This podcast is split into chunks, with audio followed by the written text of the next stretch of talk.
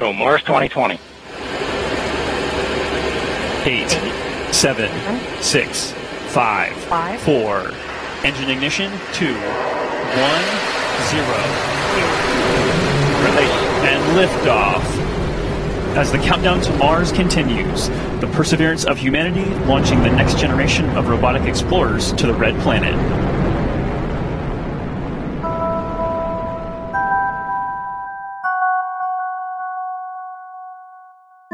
Am 30. Juli 2020 startete eine Atlas V Rakete von Cape Canaveral in Florida, USA. An Bord eine Landesonde mit einem kleinwagengroßen Fahrzeug, ein sogenannter Rover mit dem Namen Perseverance, auf Deutsch Ausdauer. Rund ein halbes Jahr und 480 Millionen Kilometer später erreichte der Flug am 18. Februar 2021 sein Ziel, unseren Nachbarplaneten, den Mars. Current speed is about 30 meters per second, altitude of about 300 meters off the surface of Mars. About 20 meters off the surface. We're getting signals from MRO. Touchdown confirmed. Perseverance safely on the surface of Mars, ready to begin seeking the sands of past life. Die Sonde setzte erfolgreich im Jezero-Krater auf der nördlichen Marshalbkugel auf und der Rover sendet seitdem Messdaten, Bilder und Töne von der Oberfläche des Planeten. Aufgrund der großen Berichterstattung über diese Mission spreche ich heute mit der Planetengeologin und Mars-Spezialistin Daniela Tirsch. Herzlich willkommen zu den Elementarfragen. Ich bin Nikolaus Seemack.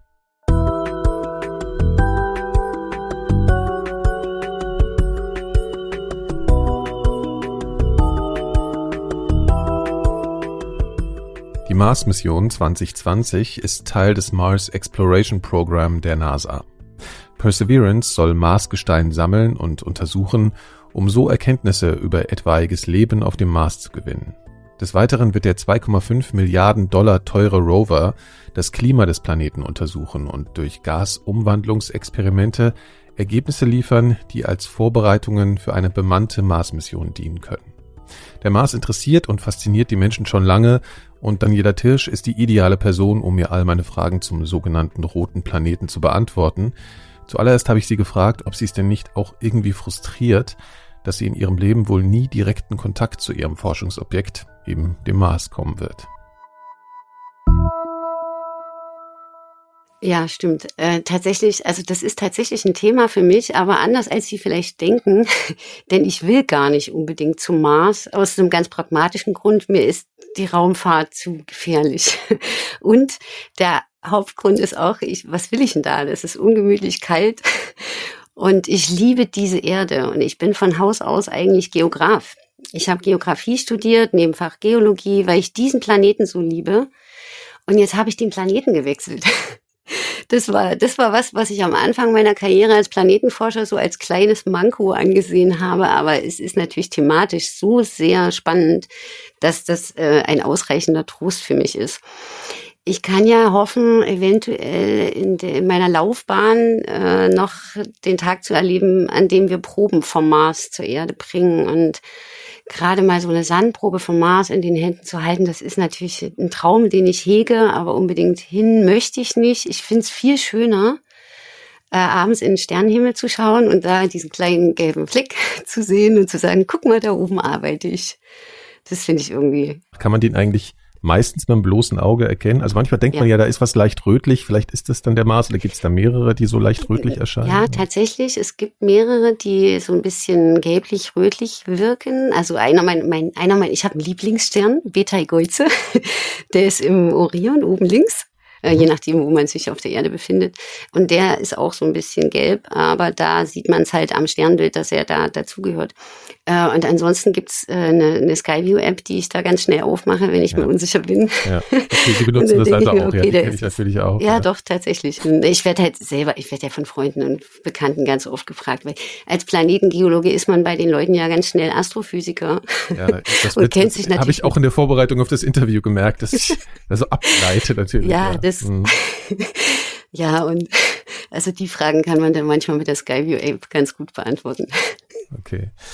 Ich habe es Ihnen ja schon im Vorgespräch gesagt, dass äh, ich den Eindruck habe, dass die so die Allgemeinbildung über das Sonnensystem, in dem wir uns befinden, manchmal nicht so ist, wie ich mir das vorstelle. Also das ist jetzt mhm. gar keine Kritik an den Menschen, sondern eher so eine Überraschung, die ich ab und zu äh, erlebe. Vielleicht können wir, bevor wir zum Mars kommen, mit dem Sie sich natürlich äh, besonders beschäftigen, ähm, nochmal kurz vielleicht von der Sonne ab uns nochmal durchhangeln, so, mhm. was, was haben wir denn da alles? Also ich, ich, der erste, also ich meine, wir können ja kurz auch mal was zur Sonne sagen. Das ist ja das Allergrößte, was wir im Sonnensystem mhm. haben. Also wenn ich einen Schülervortrag halte, dann fange ja. ich auch immer mit dem Thema an. Kennt ihr unsere Planeten im Sonnensystem und die Reihenfolge von der ähm, von der Sonne bis ins äußere Sonnensystem? Und da gibt es einen ganz einfachen Merksatz, den, der fällt mir jetzt hier bei der Frage als erstes ein. Ja. Äh, mein Vater erklärt mir jeden Sonntag unseren Nacht Nachthimmel, so rum heißt er. Ah ja, Früher hieß es mal, mein Vater erklärt mir jeden Sonntag unsere neuen Planeten. Aber mhm. P steht für Pluto und den gibt's nicht mehr. Also den gibt's schon noch, aber der ist jetzt ein Zwergplanet. Und da ist es ganz einfach, äh, sich herzuleiten von den Anfangsbuchstaben. Mein Merkur, Vater, Venus erklärt Erde, mir, Mars, jeden Jupiter, Sonntag, Saturn, unser, also unseren ja. Uranus und in Nachthimmel, in Neptun. Also einfach den Merksatz merken und dann ist es einfacher. Man muss ja sagen, die Sonne ist ja, also wenn man auch dieses Wort Stern ja oft mal so umgangssprachlich benutzt, das ist ja wirklich das, was wir unter einem Stern verstehen. Ne? Also die Sonne genau. ist ein Stern, das ist unser zentrales Gestirn. Genau, der ist relativ klein im Vergleich zu anderen Sternen in unserer Galaxis oder zu dem, was man heute noch weiß. Ich kenne mich, was die Sonne angeht, natürlich nicht so aus, die Klasse M oder was auch immer. Okay, ja. Ich weiß nur, dass sie relativ klein ist und äh, noch ungefähr weiß nicht, fünf Milliarden Jahre zu brennen hat und dann auch ja, das Zeitliche segnet oder erstmal zum roten Riesen und dann zum weißen Zwerg wird. Ja, das erlebt wir ja zum Glück. Da haben wir noch ein paar Jahre. Nicht. Mhm. Genau, aber wir haben neben dem Mars, wenn ich das richtig verstehe, noch zwei andere Planeten, die äh, also fest sind sozusagen, also die aus einem Gestein im Prinzip bestehen. Ja. Das sind also die inneren Planeten, äh, das sind Merkur, Venus, Erde und Mars. Sind insgesamt vier, es zählt sogar der Mond dazu als Gesteinsplanet. Ähm, ja. Genau, und die haben eine feste Oberfläche und die äußeren Planeten sind Gasriesen oder Eisriesen. Das liegt einfach daran, dass sich ähm, damals, als sich diese Scheibe an Gestein und Gas, die sich um die Sonne gebildet hat, ähm, zu Beginn unseres Sonnensystems, dahingehend differenziert hat, dass die schwereren Komponenten quasi, also Gesteine, sich äh, sonnennäher gesammelt haben und die leichteren Gase weiter außen. Und zwischen diesen Gesteinsplaneten und Gasplaneten gibt es einen Asteroidengürtel. Das ist quasi ein Überrest von diesem von dieser Trümmerscheibe, mhm. in der sich aufgrund von Gravitationsstörungen, die höchstwahrscheinlich durch Jupiter ausgelöst wurden, kein Planet also zusammenfügen konnte. Ja, weil Jupiter so groß und so schwer ist und so eine große Genau, der hat, der ist in seiner Zeit mal äh, im Sonnensystem umhergewandert, der ist mal ein bisschen näher zur Sonne rein und dann ist er wieder rausgeflogen und da mhm. äh, aufgrund dieser Bewegungen und äh, seiner Position äh, glaubt man zumindest heute, dass der Asteroidengürtel halt auch hätte ein Planet werden können und einfach keiner geworden ist. Mhm. Mhm. Und warum wenden wir uns eigentlich so äh, stark dem Mars zu? Warum die Venus ist ja in die andere Richtung äh, eine Option, ja? Ich glaube, das ja. ist ein bisschen unwirtlicher, ne? Glaube ich. Ja, das, das ist etwas untertrieben, aber ja. ja, genau. Also der Mars ist aus verschiedenen Gründen für uns so interessant. Einer pragmatischer Grund ist, der ist wahnsinnig leicht erreichbar. Er ist ja äh, ein Nachbarplanet der Erde, eins weiter raus im Sonnensystem. Mhm. Während die äh, Venus, die ja auch ein Nachbarplanet ist, aber eins näher dran im Sonnensystem ist, da ist es halt auch wahnsinnig warm und die Venus hat eine furchtbar dichte Atmosphäre.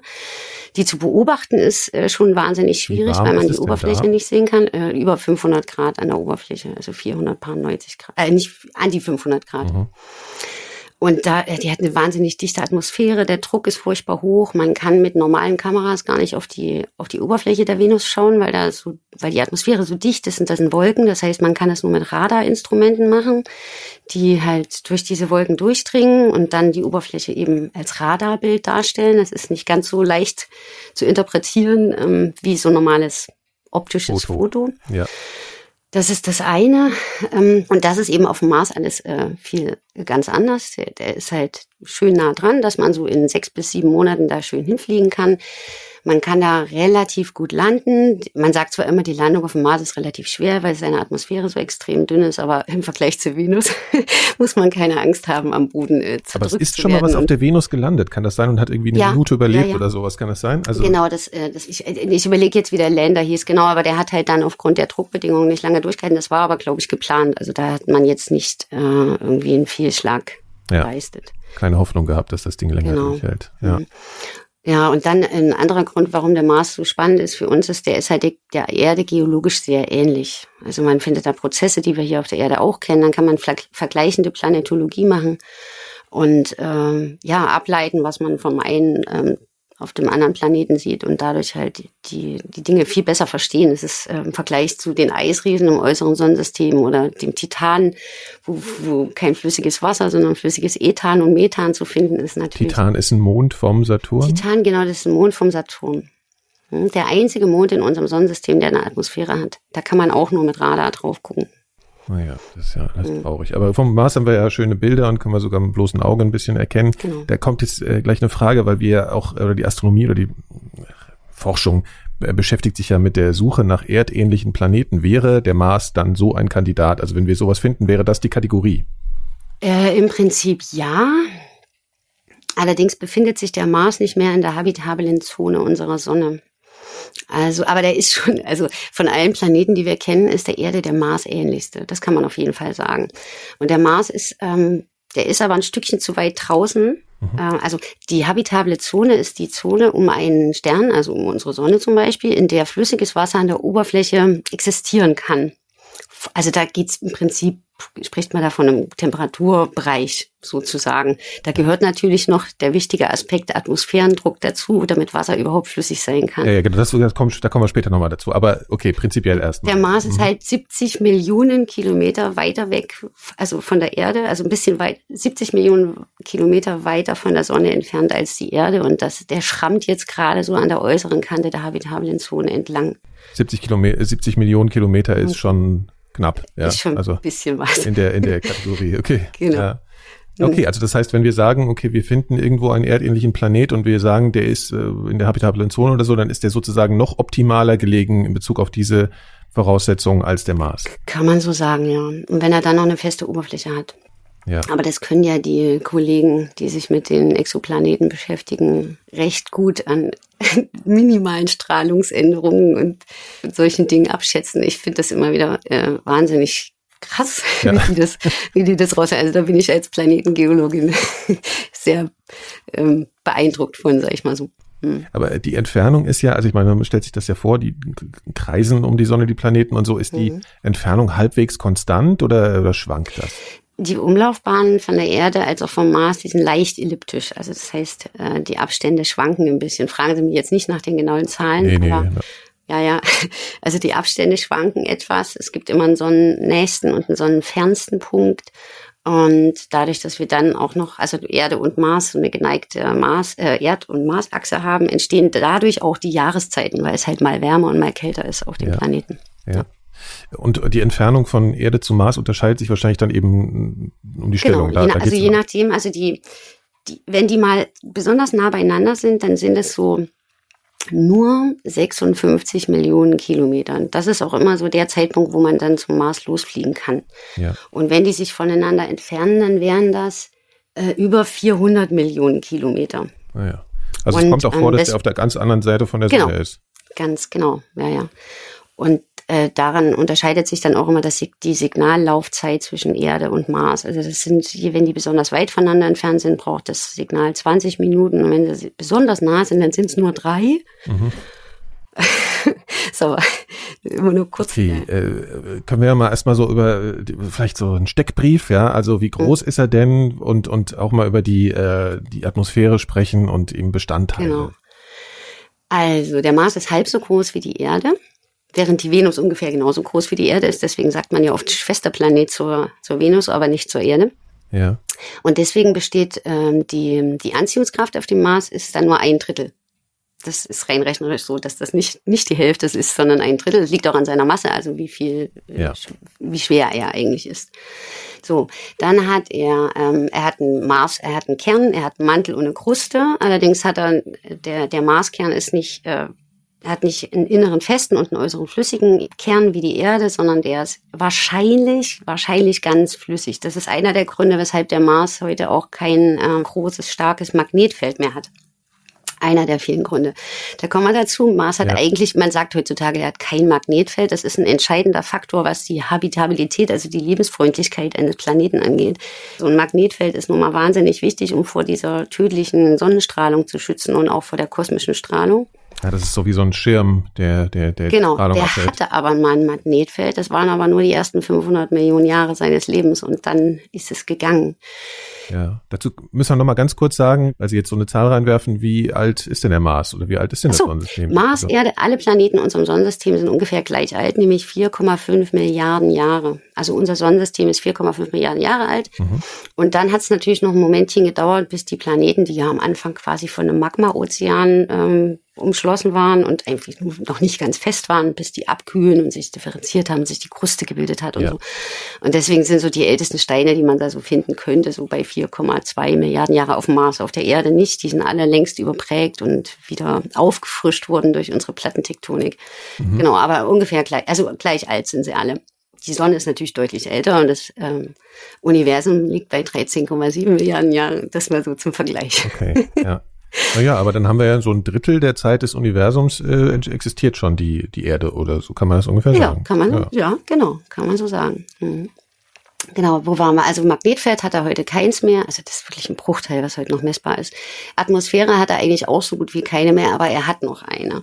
Ja. Die, der Atmosphärendruck auf dem Mars, der ist weniger als ein Prozent von dem, was man auf der Erde hat. Also wenn ich es jetzt mal in Millibar ausdrücke, die Erde hat so 1013 Millibar, man sagt so ein Bar. Und der Mars hat 6 Millibar. Das heißt, es ist also weniger als ein Prozent. Man sagt manchmal so ein Hundertstel, liegt auch immer daran. Das schwankt auch auf Mars gering. Aber es ist also eine, eine sehr dünne Atmosphäre. Und die Atmosphäre besteht anders als auf der Erde zum Großteil aus CO2, also aus Kohlendioxid. Und zwar zu 95 Prozent. Da sind noch ein paar andere Sachen dabei. Ist auch mal ein bisschen Was- äh, Wasser dabei sogar, aber das ist alles, das ist im Subprozentbereich. Äh, das ist eigentlich äh, nicht der Rede wert. Genau, Wegen also dem Druck nochmal, um das vorzustellen, Ja. weil das ja auch immer so ein Thema natürlich in der, auf der Erde ist, wo man sich auf der Erde befindet, unter Wasser oder ganz oben in der Atmosphäre und Mhm. so weiter. Wenn man da jetzt irgendwie sowas wie so einen Luftballon hätte, oder so, der würde dann schon explodieren, so unter dem Druck. Der ne? weil ja der klar, einfach auf jeden Fall. sozusagen, Hm. weil der Druck Genau. eben so groß wäre. Okay. Hm. Also genau, also je dünner der, der, der Atmosphärendruck, desto mehr dehnt sich das natürlich alles aus. Und ähm, das, desto früher kocht zum Beispiel auch Wasser auf dem Mars. Also man kann sich, ja, ja. ne, also der wie sich Wasser auf so einem Planeten verhält, hängt ja immer von den Temperatur- und von den Druckbedingungen ab. Und ich habe mal, wo waren das? Also der Atmosphärendruck auf dem Mars ist, warte mal, in, wie in so und so viel Kilometern Höhe auf der Erde. Was waren das? 30 Kilometer oder so? Ach, ich, ja, will ich jetzt nichts Falsches sagen, aber ich habe da irgendwie mal einen Vergleich gelesen. Naja, wir haben ja jetzt so eine ungefähre Vorstellung. Der Ja. Luftballon ist ja auch eine Idee. Dann. Ja, Ja klar, wir verbinden natürlich das mit dem Flüssig und, und Fest immer nur mit der Temperatur, aber der Druck spielt immer auch eine Nee, Rolle. der Druck ist äh, eigentlich entscheidend. Also die Temperaturen auf dem Mars würden es tatsächlich hergeben, dass es auch mal flüssig sein kann, aber dann wird es halt sofort, sofort, also ich sage jetzt mal kochen, es würde sofort pff, gasförmig werden und dann ist es halt weg. Und, Okay. und wenn es ganz kurz flüssig ist, dann nur für vielleicht ein paar Minuten oder Sekunden, je nachdem, wo man sich befindet. Und so, was gibt's denn da noch auf dem Mars? Es gibt Vulkane. Ja, Äh, die sind natürlich alle, also was heißt natürlich, die sind leider alle erloschen. Es gibt den größten, ich sage mal, der Mars ist ein Planet der Superlative. Es gibt den größten Berg im Sonnensystem und das größte Tal im Sonnensystem. Der größte Berg ist Olympus Mons. Das ist Ja. ähm, ein Schildvulkan, also so ein großer Flacher, der sich extrem breit ausdehnt. Der ist äh, zweieinhalb Mal höher als der Mount Everest auf der Erde, über 21 Kilometer hoch. Das ist eigentlich unvorstellbar. Und dabei hat er die Größe so von 600 Kilometern Durchmesser. Das ist so groß wie 600 Deutschland. Kilometer Durchmesser, das ist ja- 600 Kilometer Durchmesser. also zumindest Westdeutschland einmal komplett Genau. sozusagen. Ja. Auf dem, also so, so ein Vulkan kann, wenn er denn aktiv ist, auf dem Mars so hoch werden, wie er will, weil da keine Abtragung stattfindet. Also Wind, Wetter, Regen und so eine Sachen gibt's da nicht. Auf der Erde wird ja alles stetig wieder abgetragen und auf dem Mars kann das eben wachsen, wachsen. Und bei Olympus Mons war eigentlich der einzig determinierende Faktor, also der der Grund, weshalb, weshalb er dann irgendwann nicht mehr höher werden kann, ist, weil er so schwer wird, dass er den Marsmantel wieder einsackt. Oh. Der, der ist dann, der, der wird dann so schwer, dass die, dass die Kruste halt so ein bisschen nachgibt. Ja. Und der andere Grund war halt natürlich, irgendwann hat halt die Magmakammer darunter äh, kein, nicht mehr nachgeliefert und der Vulkanismus ja, kam ihm zu erliegen. Auf. Genau. Also es gibt relativ viele Vulkane auf dem Mars. Also Nur so ganz kurz Olympus Mons mhm. nochmal. Ich glaube, ich habe da auch mal eine äh, Vergleichsdarstellung gesehen, um wirklich diese Mount Everest-Analogie mal mhm. herzustellen. Der ist dann dann so ein, wie man den daneben setzen würde, so ein kleines Etwas. Also das ist wirklich, also man denkt jetzt nur an die, an die Höhe, aber auch die Breite ja. und alles ist ja so gigantisch von diesem Berg. Ja, also. Ist Bei Mount Everest ist ja Auge, die Breite. Oder, ja, ist der sichtbar? Die, naja, den sieht man auf jeden Fall. Also den sieht man, ja. Also ich weiß nicht, wenn man es weiß, würde man ihn sogar durch die Teleskope, naja, nee, da muss man wissen, wo er ist. Also durch Teleskope von, würde man es vielleicht nicht sehen. Ja. Äh, aber mit so normalen Satellitenbildern, die, der ist sofort erkennbar. Der, ja. der können sie gar nicht anders als den sofort erkennen. Genau. Und was, was die Mount Everest angeht, man kann ja schwer abschätzen, wie breit der eigentlich ist, weil er mitten ja, im Himalaya sitzt. Gebirge drin ist, ja, ja. Es gibt übrigens auch auf der Venus Vulkane diesen, äh, ich weiß gar nicht, ob die aktiv Ja, es gibt schon relativ viele Vulkane im Sonnensystem. Äh, genau, aber auf dem Mars sind sie nicht mehr aktiv. Mhm.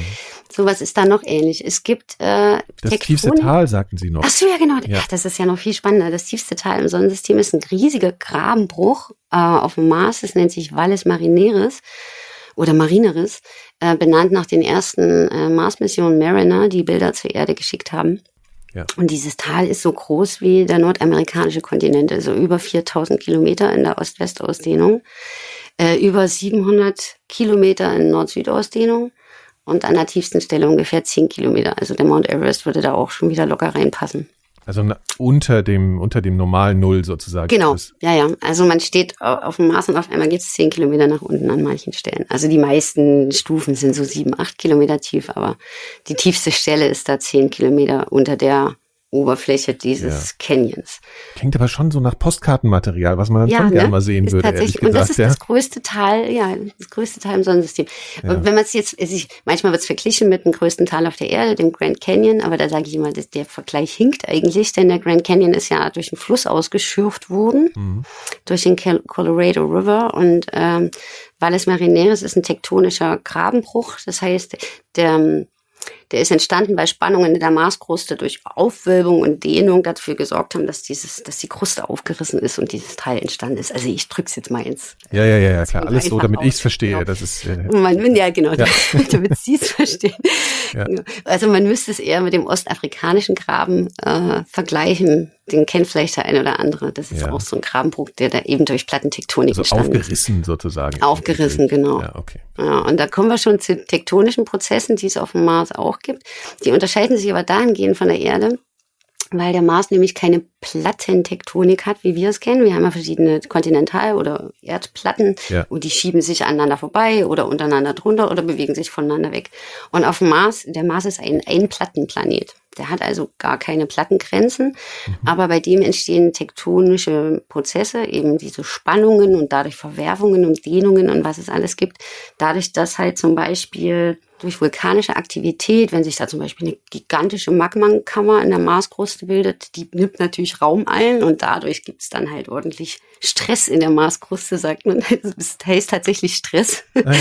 Und dadurch gibt es dann halt ganz, ganz, ganz viele Verwerfungen und Störungszonen und Gräben und die kann man auch alle datieren und da hat man halt auch festgestellt, ja, das meiste davon ist halt auch längst, also Milliarden Jahre alt und äh, heute passiert das nicht mehr. Nee, also heute, das ist alles, der Mars ist heute geologisch kaum noch aktiv. Also mhm. man sagt eigentlich, der einzige Prozess, der heute noch nennenswert die Marskruste verändert, ist der Wind. Mhm. Also es gibt viel Wind. Es gibt ja die berühmten Staubstürme auf dem Mars. Also, oder man sagt, viele sagen Sandstürme. Es ist Sand oder Staub, je nachdem. Genau, und ähm, gab mal Wasser, das hat ja mittlerweile auch jeder schon, äh, viele schon Leute schon mitbekommen, dass da halt mal Flüsse und Seen gegeben hat. Es gibt Theorien, dass es mal äh, in der Nordhemisphäre einen großen Ozean gegeben haben könnte. Da ist man sich aber noch längst nicht äh, komplett einig.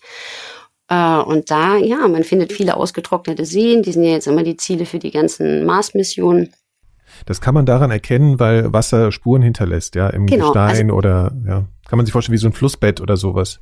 Genau, die Beweise dafür sieht man zum einen tatsächlich äh, aufgrund der Oberflächenform. Wir sagen das aufgrund der Morphologie. So ein ausgetrocknetes Flusstal sieht halt ganz eindeutig aus. Da gibt es Strömungsinseln da drin, dann kann man die Fließrichtung ablesen. Und dann kann man natürlich, muss man natürlich noch nachweisen, dass diese Flüssigkeit, die durch dieses Ja. eindeutige, ausgetrocknete Tal geflossen ist, auch Wasser ist. Ne? Könnte ja auch ähm, Methan oder Ethan sein, wie auf dem Titan. Ja. Ah, und das äh, findet man, da kann man dann anhand von dem, den Mineralen, die sich dort gebildet haben, beweisen. Nämlich, es gibt auf dem Mars Minerale, die nur durch das lange Vorhandensein von flüssigem Wasser entstanden sein können.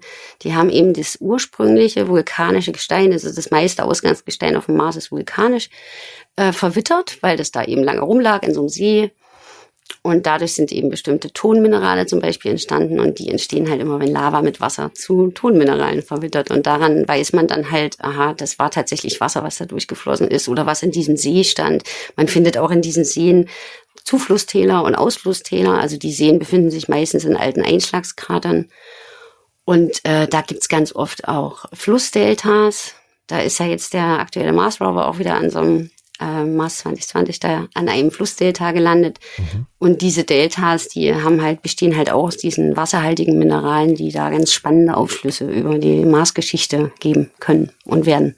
Sie haben ja gerade angedeutet, dass auf dem Titan irgendwie, ich weiß nicht, ob es Meere sind oder was auch immer, aber da flüssiges. Sehen. Okay, also oder sehen oder ja, also dass da auf jeden Fall, das ist ja so äh, erdunähnlich, das kann man sich ja eigentlich kaum vorstellen, dass, irg- dass irgendein Ja. flüssiges Material da Seen sind, die nicht aus Mhm. Wasser sind und so.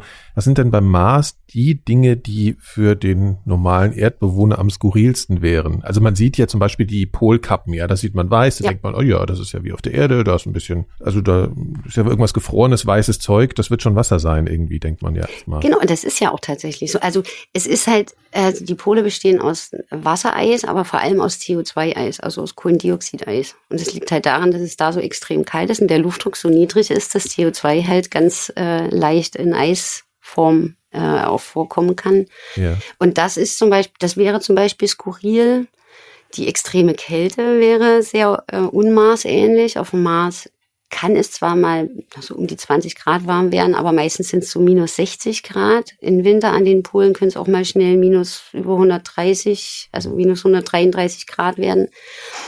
Und wenn man sich da eine Tasse äh, Tee kochen will, dann kocht die halt bei 0 Grad.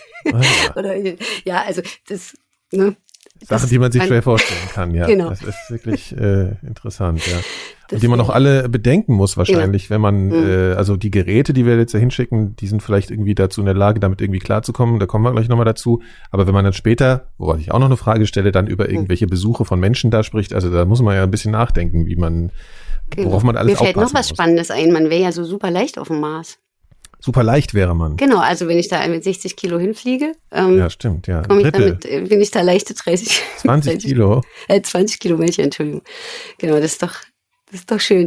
Das ist ganz gut für die Raumfahrt, dass die Geräte, die wir da hinschicken, da dann relativ leicht Ja. sind. Also für Rover ist das natürlich ähm, von äh, Belang. Wegen Energieverbrauch und so weiter. Genau, wenn man ja. vor Ort ist. Also es ist generell wichtig, wie schwer die Dinge sind und sie erstmal von der Erde äh, mit so einer, mit so einem Satelliten dahin zu schaffen. Aber dann auch vor Ort ist es wichtig für die Rover, wie groß und wie schwer die Instrumente sind. Ja. Äh, Vergleich mit dem Mond, also man, da hat man ja die Bilder noch im Kopf, wie die Astronauten da so rumhüpfen. Genau. Ist das ungefähr Na, ich ähnlich? glaube, so, so rumhüpfen, naja, ich weiß, die, die, oh Gott, die Anziehungskraft auf dem Mond, die ist, die ist ja noch deutlich geringer als auf der Erde. Ich habe die Zahl nicht, ich habe die Zahl nicht im Kopf. Aber es ganz so leicht äh, fliegen wür würden wir da nicht, nee. Aber der Raumanzug wäre deutlich äh, angenehmer zu tragen, denke ich mal. Als hier wahrscheinlich, ne? Ja, also, Ja, ja genau, so meine ich das. Hm. Also okay, äh, ja, Eis, Eis aus CO2. Ich glaube, ich habe was von schwarzen Dünen gehört und so. Also Genau, oh, das ist ja das genau ist, glaub ich, mein- Ihr Das Lieblingsthema, ist mein fast. Doktorarbeitsthema gewesen, genau. Stimmt, das ist auch noch ein großer Unterschied. Auf dem Mars gibt's in den Einschlagskratern, die da ja alle äh, unzähligen vorhanden sind, weil die, auf dem Mars gibt's ja nichts, was die wieder verwischt oder weg ähm, erodiert, äh, haben, gibt's ganz viele schwarze, gigantische, gigantisch große Dünenfelder teilweise auch. Und die bestehen halt aus ähm, schwarzen, gräulich, schwarzgräulichen Sanden, die aus, aus vulkanischen Mineralen bestehen. Daher weiß man das. Und so eine schwarzen Dünen gibt es auf der Erde auch, zum Beispiel in Hawaii, ja. in Island, in, ähm, im Westen der USA, überall da, wo es relativ trocken ist, in Peru zum Beispiel auch, ähm, und vul vulkanische, also in so einer Vulkanregion. Und die meisten Sande auf der Erde sind ja relativ hell, weil die aus, aus Quarz bestehen, mehr oder weniger. Also es ist ein Quarzsand bei uns, was, was bei uns am Strand rumliegt. Also ja. Es gibt natürlich in den, äh, in den ähm, Tropen gibt es natürlich auch äh, Sand aus Korallen. Aber der Ostseesand zum Beispiel bei uns, der besteht aus Quarz, einfach weil das Quarz halt am stabilsten ist und als letztes übrig bleibt, wenn man so einen großen ja. Berg zu einem feinen Sand ähm, zerschmirgelt als Fluss oder als Wind. Und da bleibt halt der helle Sand über und auf dem Mars ist es eben äh, die alte vulkanische Asche, die da diese schönen Dünen bildet. Und was sind das für Größen? Also wie hoch sind so Dünen? Ja, also die können schon mehrere hundert Meter hoch sein. Gibt so eines meiner Lieblingsdünenfelder, hat so 427 Meter. Höhe. gibt aber auf der Erde relativ hoch, ja. Hm. Äh, auf der Erde gibt's auch Dünen, äh, die über 100 Meter hoch werden können. Aber auf dem Mars geht's halt immer alles noch ein bisschen höher, weil da eben die Abtragung und die Wind, die, die Kraft des Windes nicht so äh, ähm, groß ist. Das ist übrigens auch noch ein, ein Fakt, den man sagen muss. Auf dem Mars weht ja auch Wind, aber der Wind hat halt nicht so viel Kraft wie auf der Erde. Also, also in zehn Genau, weil die, weil man braucht eine gewisse Reibung auf so ein Sandkorn, um das Sandkorn anzuheben. Und da spielt jetzt nicht nur die Geschwindigkeit des Windes eine Rolle, sondern auch der Atmosphärendruck, der der die, den Luftdruck auf ja. das Sandkorn quasi bestimmt, mit welcher Reibung da drauf gewirkt wird, dass das auch angehoben wird. Und deswegen machen 10 Kilometer pro Stunde auf dem Mars pff, nichts. Okay. Oder sagen wir mal 100. Und auf der Erde ist es, äh, kann natürlich damit schon einiges bewegt werden. Das heißt, man kann auch ja. die Windgeschwindigkeit nicht wirklich in der Vergleich. Kann man nicht. Eigentlich. Nein, nein, nein, nein. Also äh, auf dem Mars herrschen aufgrund der Jahreszeiten auch oft Druckunterschiede, wo bis zu 100 Kilometer pro Stunde da mal ein Wind wehen, wehen kann. Aber der kann bei Weitem nicht, wie beim Marsianer, da mal eben schnell so eine Antenne nehmen und irgendwo hinwehen. Wir können, wir sind sogar froh, dass wir sehen, dass da tatsächlich Sande bewegt werden können weil man jahrelang mit den relativ schlecht aufgelösten Satellitendaten immer dachte, diese Dünen werden nicht mehr bewegt, weil der Atmosphärendruck eben so gering ist und der, mhm. die Windkraft quasi nicht ausreicht. Und mit diesen hochauflösenden Kameradaten, die man jetzt schon seit ein paar Jahren hat, HiRISE heißt die Kamera, das ist eine amerikanische Mission, mhm. Mars Reconnaissance Orbiter. Da hat man jetzt gesehen, dass da tatsächlich auf diesen Dünen sind so kleine Rippel und diese Rippel werden aber ordentlich bewegt, also bis zu mehreren Metern in so einem Marsjahr. Das habe ich auch noch gar nicht gesagt. Ein Marsjahr ja, ist doppelt so lang wie ein Jahr auf der Erde, nämlich zwei, also ungefähr zwei Jahre. Genau, und ein Jahr ist ja die Definition, wie lang braucht genau, der Planet, um einmal um die genau, Sonne zu wandern. Die, die Dauer, die der Planet um, um die Sonne braucht, während ein Mars-Tag nur 34 Minuten länger ist als der einer auf der Erde. Das ist die also, Rotation des Planeten selbst. Genau, die Rotation Rotation um die eigene Achse, einmal rundrum. Ein Marstag nennt sich Sol. Sol? Und Sol, S-O-L. Hm. 24 Stunden und 37 Minuten ungefähr. genau. Was mir noch, was mir noch eingefallen ist, es gibt ja dieses Marsgesicht. Ja, das ist ja sowas, ja. also vielleicht, ja, ja. da gibt's, also ich frage mich so ein bisschen, man, man liest darüber und so, das ist einfach eine Bergstruktur, glaube ich, oder so, ne? Und man hat es das erste Mal gesehen, hatte das irgend, was hatte das für einen Effekt? Das waren einfach, also das hat man ja mit Viking-Bildern, das ist eine relativ alte Mars-Mission aus den 70er Jahren. Und da stand eben die Sonne so, dass da halt ein Schatten geworfen wird. Und der Mensch, der Mensch ist dafür genetisch vorgesehen, überall Gesichter drin zu erkennen. Ja. Und mit ein bisschen Fantasie, so viel Fantasie hat es halt nicht gebraucht, dass man da so ein Gesicht gesehen hat. Aber wir haben das jetzt mit unserer Mars-Kamera, mit HSC, High Resolution Stereo Kamera, das ist die, ähm, die wir hier am DLR entwickelt haben und um Mars fliegen haben, auf Mars Express, mhm. mehrfach äh, be abgebildet und äh, immer wieder Vergleichsbilder gezeigt. Und da sieht man, das ist einfach nur ein schöner Berg. Äh, ja, ja, ja, klar. Aber, aber gab am Anfang mal so eine Vermutung, dass man da denkt, oh, ist das irgendwas da angelegt worden oder war eigentlich gleich also den entsprechenden Forschern klar, ja, das ist halt ein Zufall. Damals in den 70er Jahren dachten, kann ich, kann ich nicht beantworten. Ich denke, die meisten werden sich gedacht haben, dass da nichts ist. Ich meine, ganz, ganz früher in der Marsforschung dachte man ja auch noch, dass diese Täler, zum Beispiel des Valles Marineris, dass das Kanäle sind, die von Menschen angelegt wurden weshalb Schiaparelli die auch damals Kanali genannt hat, also mhm. Kanäle. Da dachte man schon, äh, ganz früher, als man den Mars nur mit Teleskopen beobachtet hat, dass da tatsächlich Leben sein könnte. Vor allem, da gab es ja noch einen anderen Fakt, der zu diesem Glauben geführt hat, und zwar diese dunklen Dünensande, ja. die bewegen sich, die werden von auf der Marsoberfläche ja auch so in dünnen Schichten über den Mars transportiert. Und das verändert sich natürlich mit der Zeit ja, auch mal. okay. Und dann war halt zu, zum einen Zeitpunkt war es da halt dunkler durchs Teleskop und äh, zu einem späteren Zeitpunkt war es an der Stelle nicht mehr so dunkel durchs Teleskop. Und da haben die gedacht, das wären tatsächlich ähm, Vegetationszyklen. Also, ne, das sind die. Das ist da, äh, dass das aufgrund von Schwankungen der Vegetationsperioden da dadurch hervorgerufen sein konnte. Also die, die, die, der Forschungsstand steht und fällt ja mit den Instrumenten, Ja. die einem Informationen liefern und je genauer die werden, desto besser sind, sind die Rückschlüsse, die man daraus ziehen kann. Und es ist ja immanent in der Wissenschaft, dass, dass die sich alle 30 Jahre mal komplett widerlegt. Also was man früher für wichtig und richtig erachtete, wird dann ein paar Jahre später äh, widerlegt, weil man es halt jetzt viel besser weiß. Ich weiß nicht, ob so eine Dogmenänderung ändernden neuen Erkenntnisse nochmal geben wird. Das wird wahrscheinlich, falls wir tatsächlich mal rausfinden, dass es mal Leben, also mikrobielles Leben auf dem Mars gab, das wird sicherlich nochmal so ein riesen, die- eine riesen Wende sein. Aber ansonsten wissen wir wirklich jetzt, Ja. wir wissen, wir kennen den Mars eigentlich schon fast besser als die Erde, weil man bei, auf dem Mars überall draufschauen kann. Ne? Auf der Erde sind ja 80 Prozent von Ozeanen bedeckt, der Oberfläche. Sind Ja. 80 Prozent? Es ist viel. Genau. Und deswegen kann man, ne, und die Tiefsee ist auf der Erde nicht, nicht so gut erforscht, sag ich mal. Und auf dem Mars kennt man jeden Stein, jeden Krater.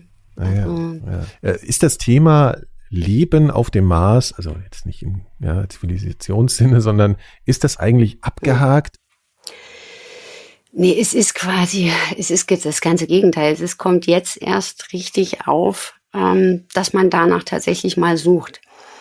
Also Schritt eins war, wir gucken uns den Mars an und erforschen seine Geologie. Schritt zwei war, wir gucken, war der war es mal lebensfreundlich. Und Schritt drei, Schritt drei ist jetzt, äh, wir gucken, ob es tatsächlich mal Leben auf dem Mars gab.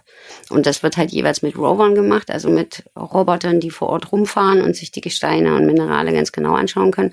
Und das wird tatsächlich jetzt richtig erst in Angriff genommen. Ja? Die eine Mission Perseverance von Mars 2020, die äh, macht das in dem ersten Schritt, aber das sind die Instrumente tatsächlich, also das ist zwar eines der beiden Hauptziele, ne, Suche nach Leben und wir sammeln Gesteine ein, die später mal zur Erde gebracht werden.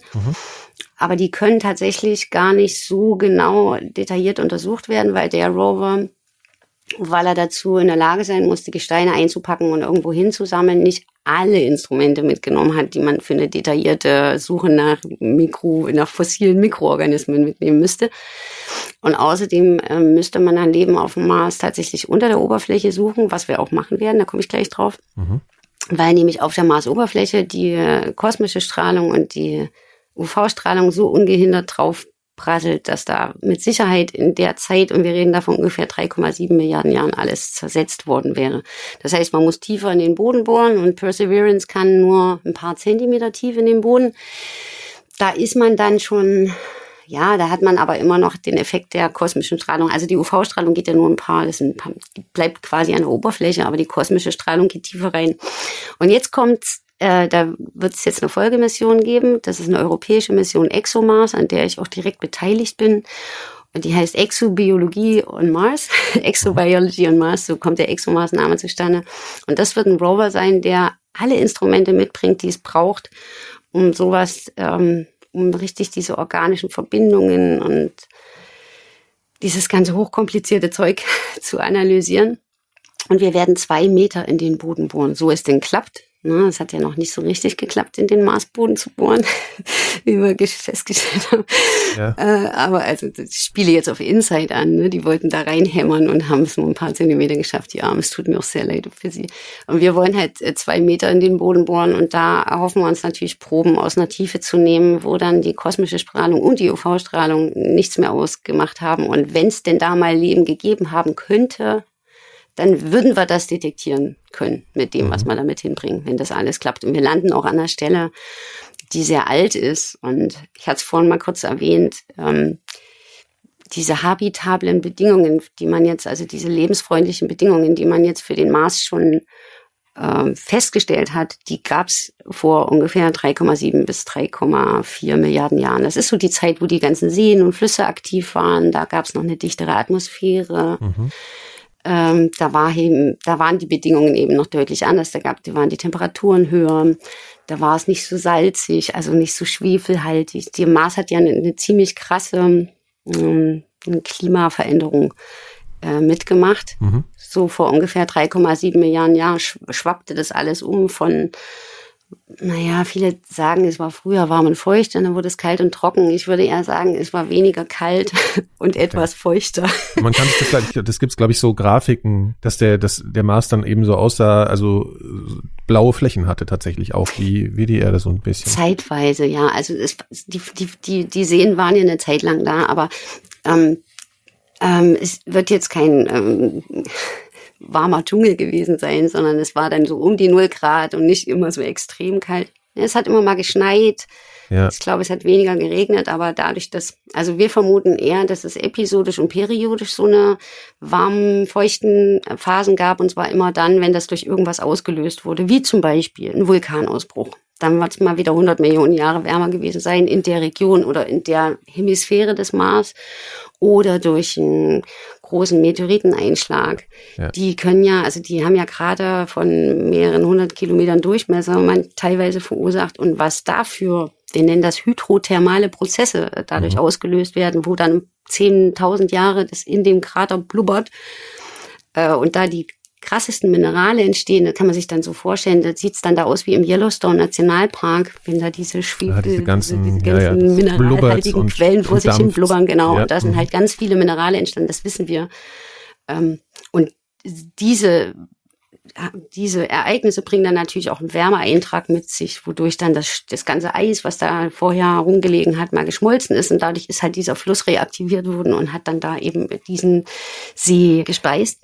Und dadurch ist dann halt mal dieses Delta entstanden. Und das lag dann vielleicht auch mal wieder ein paar Millionen Jahre brach. Und dann kam wieder so ein Ereignis. Mhm. Und eben, genau, aber trotzdem diese periodische, episodische Phase ist halt trotzdem drei Milliarden Jahre, 3,7 Milliarden Jahre her. Also man kann nicht da nicht einen genauen Zeitpunkt sagen. Das sind alles so Zeit. Aber wenn man dann von mögliche, möglichem Leben dann spricht, was ist denn da das Maximum? Also wir reden da jetzt nicht, wir haben schon gesagt, so ein Dschungel kann man sich nicht vorstellen wahrscheinlich, nee. dass da jetzt irgendwie nee, also Bäume gesprießt sind, sondern also wenn überhaupt, dann wären das irgendwelche Bakterien oder sowas. Archeotypischen Bakterien sein, so Urbakterien, Bakterienmatten wären halt schön, wie zum Beispiel, also wenn wir sowas finden würden, so wie so Stromatoliten auf der Erde, kennt man ja vielleicht, dass diese von Cyanobakterien, die bilden dann, ähm, wenn sie absterben, so, so ein biogen entstandenes Sedimentgestein. Sowas äh, stellt man sich dann vor. Okay, das, das wären die Spuren, die man heute finden mhm, würde genau. dann. Würde, wenn überhaupt. Aber äh, also mein Bauchgefühl sagt mir, nee, aber okay. ich habe Kollegen, die reißen mir den Kopf ab, wenn ich das sage. Wir haben Astrobiologen bei uns äh, am Institut, die untersuchen tatsächlich, würden denn äh, welche Einzeller oder einfache Organismen, Flechtenpilze, Bakterien würden bei Marsbedingungen ähm, gut überleben und die können sogar bei heutigen Marsbedingungen noch überleben. Ne? Und wenn ich dann sage, na, ich glaube nicht dran, dann hm. also okay, deswegen okay. halte ich mich da jetzt lieber zurück.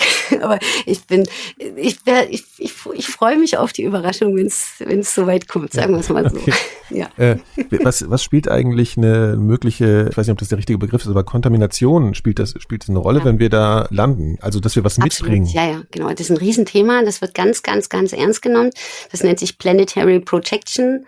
Mhm. Das sind Programme, die sind genau darauf ausgerichtet, dass wir Doofies nicht, ähm, ich, Entschuldigung, wenn ich das so sage, aber das wäre ja wirklich ja. sehr unbedacht, wenn man da jetzt was hinschickt, was nach ähm, organischen Molekülen sucht und man bringt die organischen Moleküle mit. Also da, darauf wird schon Rücksicht genommen. Aber wie verhindert man das denn? Das wird halt alles in, in, in reinen Räumen unter aller, aller, aller, aller, aller strengsten Bedingungen ähm, zusammengebaut, so ein Satellit, aber das macht man ja sowieso von eh und je her schon. Und dann mhm. ist es so, dass die Geräte, die letzten Endes ähm, diese Detektion machen würden. Die haben sowas wie eine Ultra Clean Zone, nennt sich das. Also die, in ihrem Innersten haben die halt so, ein, so eine, keine Ahnung, so eine Vakuumkammer, wo wirklich gar nichts ist. Und die wird dann nochmal ausgebacken. Und aber es ist halt auch wichtig, dass da auch außen am Rover nichts dran klebt. Und selbst darauf wird halt Rücksicht genommen. Denn man hat halt festgestellt, die, also es gibt die Bakterien, die können ja echt alles. Die würden äh, auch so einen Flug zum Mars sicherlich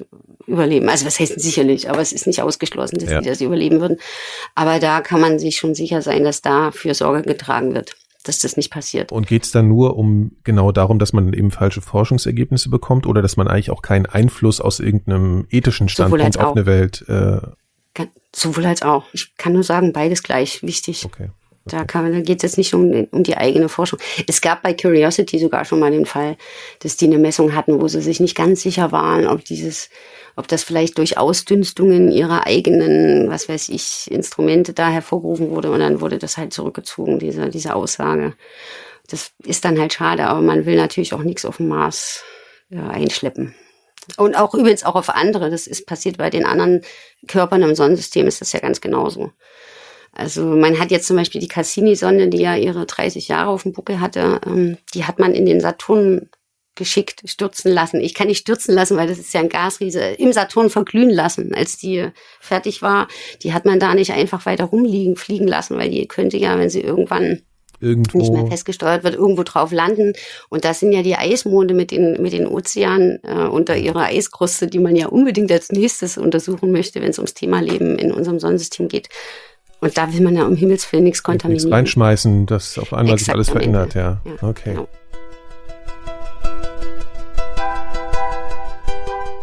So, ich unterbreche hier mal ganz kurz unser Gespräch. Es gibt nämlich etwas, auf das ich euch hinweisen und um das ich euch bitten möchte. Wir betreiben ja den Club 4000 Hertz. Das ist sozusagen unser exklusiver Podcast-Club und ein Weg für euch, unsere Arbeit hier bei 4000 Hertz zu unterstützen.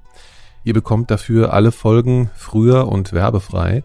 Aber vor allem ist es so, dass ihr uns gerade in dieser wirklich schwierigen Zeit von Corona unterstützt und dafür sorgt, dass die Frequenz der Podcasts sich hier erhöht und dass wir überhaupt alles so weitermachen können wie bisher. Also schaut doch mal auf club.4000herz.de vorbei.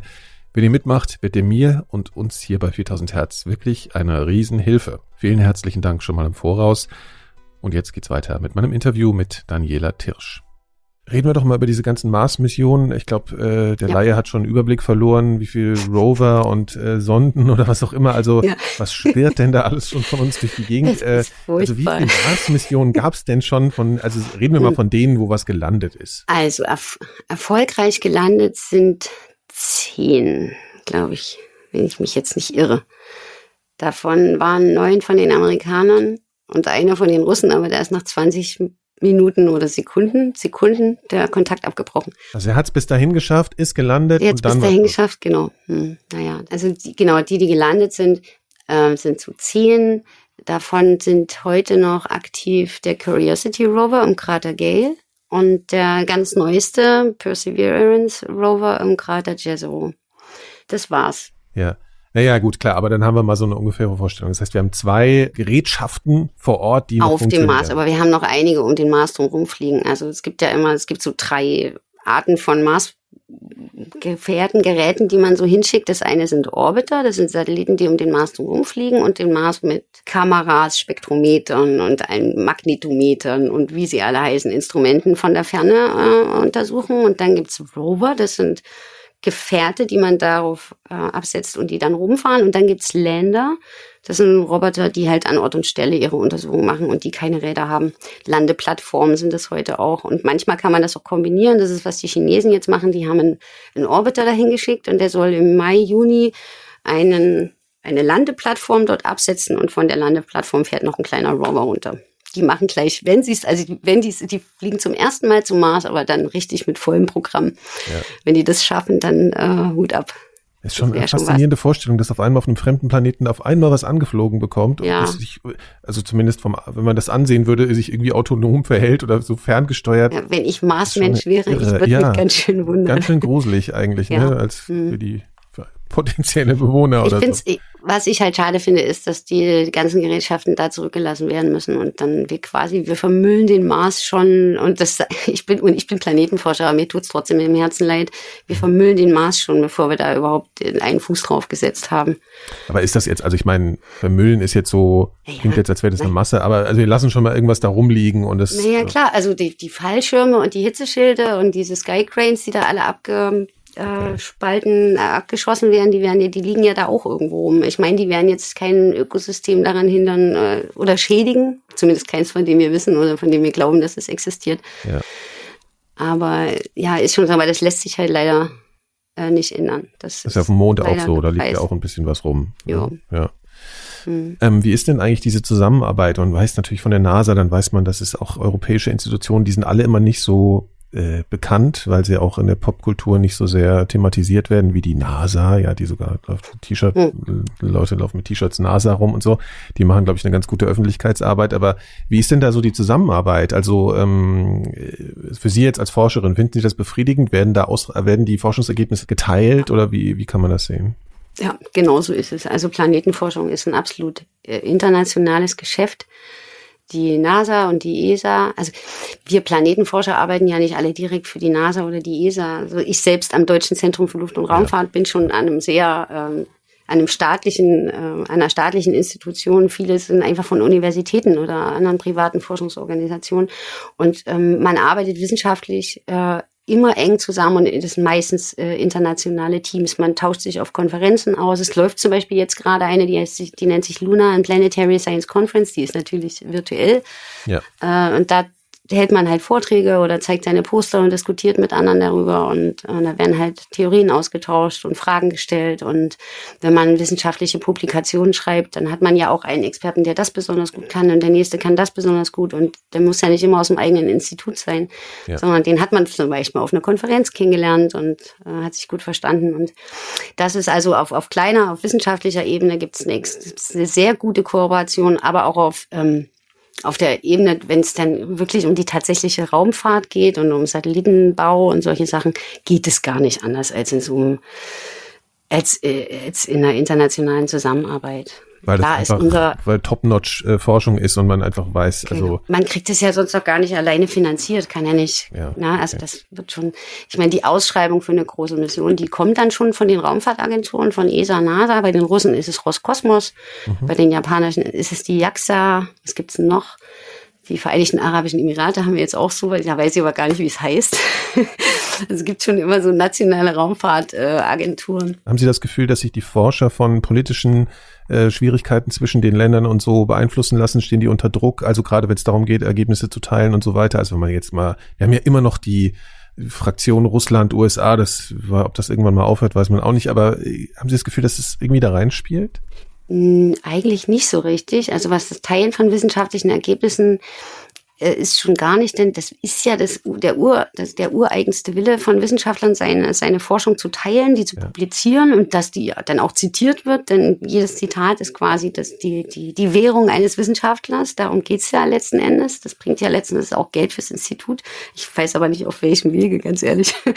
Ähm, und dann ist es so, dass wir werden ja quasi alle von Steuergeldern bezahlt. Ne? Also unsere Arbeit und die, auch die, mhm. die Satelliten und die Instrumente, die Kameras, die ganzen Geräte sind ja oft Steuergelder und deswegen ist es so, dass das der gesamten Bevölkerung weltweit zur Verfügung gestellt werden muss. Das wird im Vertrag vorher festgelegt. Mhm.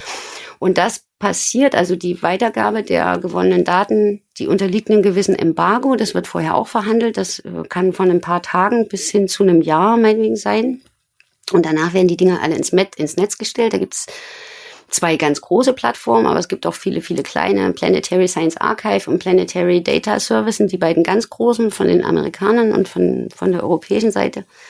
Und da kann, können sogar Sie äh, eingeben, ja, Bild vom Mars von der und der Koordinate, von der und der Kamera aus dem Jahr so und so. Und dann kann man sich das Bild runterladen und anschauen. Hm.